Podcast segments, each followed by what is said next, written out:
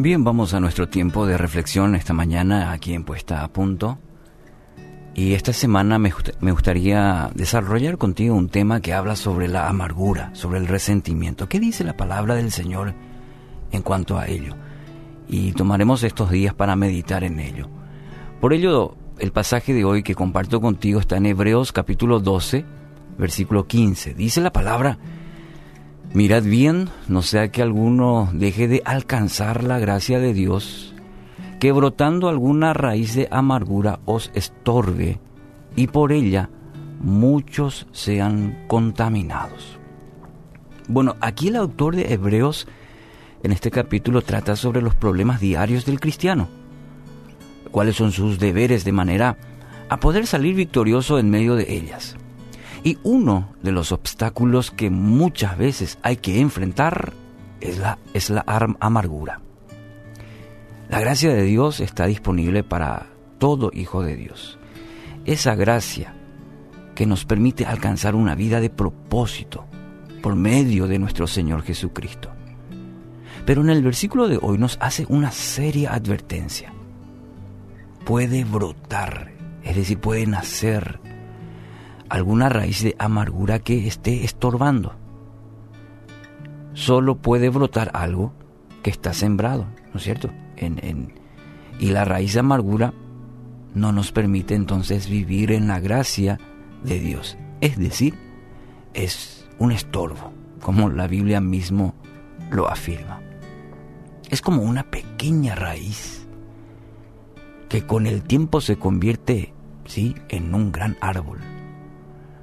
La raíz amargura es de, algo pequeño se convierte en un gran impedimento para vivir en el plano de la voluntad de Dios.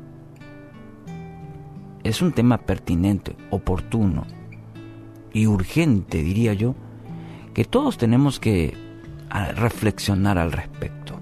Una raíz de amargura se alimentan las raíces de los desacuerdos, las heridas del pasado y terminan en resentimientos muy profundos en nuestra vida.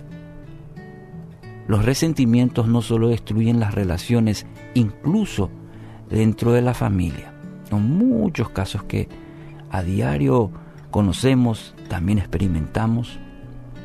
El daño más importante lo sufre la persona que lo abriga que lo, retiene, diría. De todas las cosas malas y destructivas que pueden ocurrirnos en esta vida, el resentimiento es una de las peores, diría. Es como un microbio, microbio mortal que va carcomiendo lentamente hasta tener todo el dominio sobre nuestra vida y destruirnos. Efesios capítulo 4, versículos 31 y 32 dice, líbrense de toda amargura. ¿Ah? Líbrense. quitarse toda, toda amargura.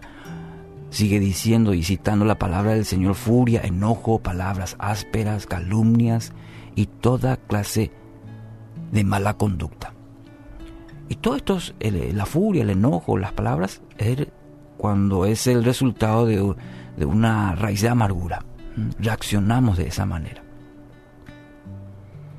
Por el contrario, dice la palabra del Señor, sean amables unos con otros, sean de buen corazón y perdónense unos a otros, tal como Dios los ha perdonado a ustedes por medio de Cristo.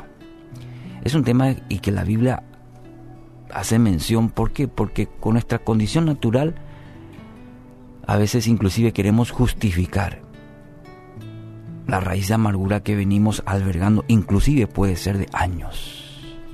Bueno, hoy quiero dejar esto en tu corazón. Si estás luchando con este sentimiento, debes permitir al Espíritu Santo hoy. No, no pospongas. ¿sí? Hoy debes llevar a los pies de Cristo, permitir al Espíritu Santo de Dios que llene tu vida. Y solo mediante el obrar de Dios, solo mediante el obrar de Dios, podrás sanar toda herida que causa raíz de amargura.